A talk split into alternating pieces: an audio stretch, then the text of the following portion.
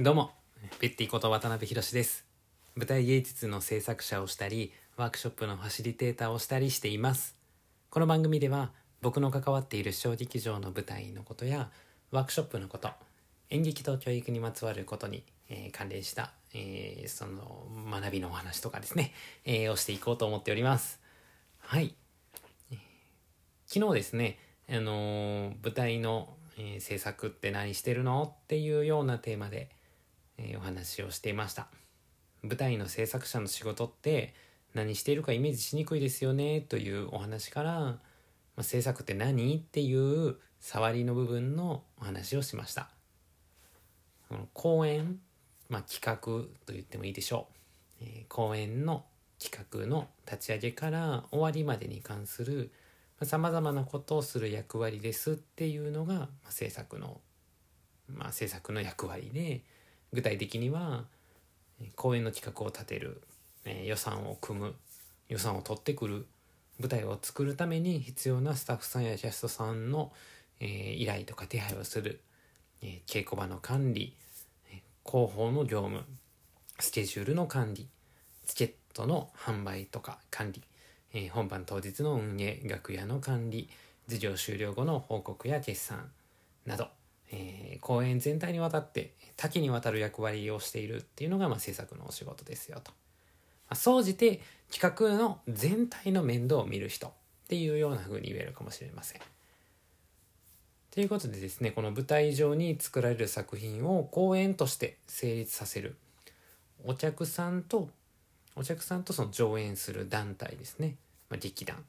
を、えーつなげる役割が制作であるということなんですけど、まあ、その団体によってとか、まあ、企画によって分担の仕方っていうのは様々であって、えーそそれが制作っていう仕事をこうだっていうふうに捉えることが難しい。まああの制作っていう言葉を聞いていろんなイメージを持ってしまうあるいは、えーちょっと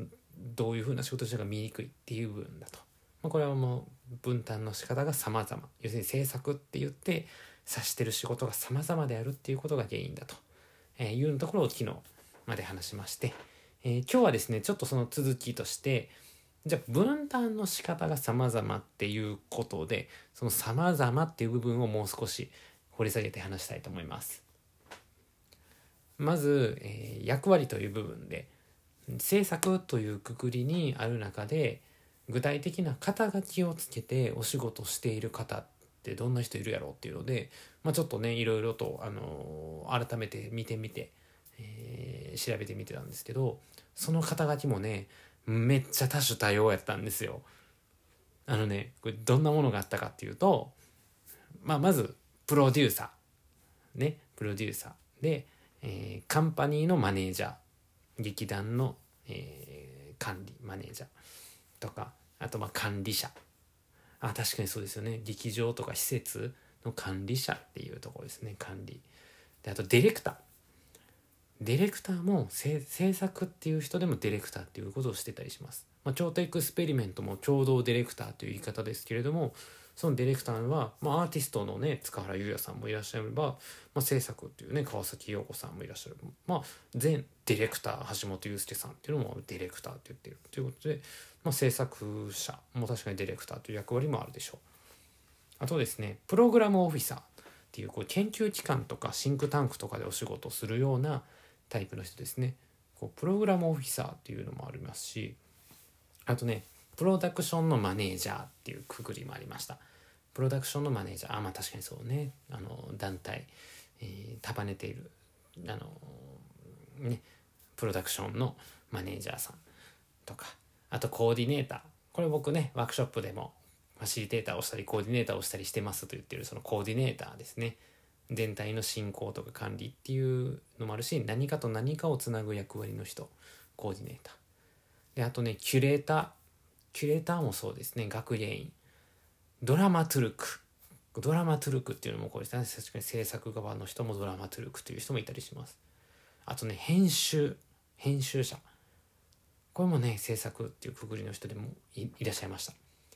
まあ、他にもねあると思うんですけどざっとこんなぐらいものがあって。でその中でもこう人間のタイプ別にオフェンシブタイプとディフェンシブタイプっていうのがあってそれによって担う役割もやっぱ違うんですよ。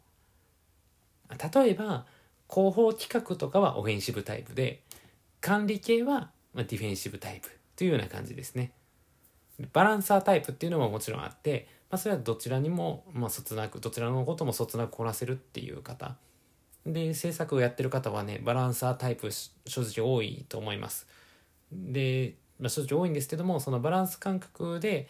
まあバランス感覚があるから全体の企画とか予算っていうのを担えることができると思うんですけど、まあ、それでもやっぱりタイプ的にはどっちかにねえー、やや寄っていてより力を発揮できるのはどれかっていうのはあると思うんですよ。でそれ制作をねお願いする場合とかにもお願いしたい内容とその人のタイプが合っているのかどうかここはね考えてお願いした方がいいなと思いますし劇団とかならメンバーと含めてどこを住み分けしてやっていくのかっていうのを企画全体この団体の中でもすり合わせて制作の人と話していけるのといいなというふうに思っております。はい。ということでこの企画、えー、制作っていうこの制作者の分担の仕方は様々っていうこの様々な部分を少し掘り下げてお話を今日はさせていただきました。最後まで聞いていただいた皆様本当にありがとうございました。ではまた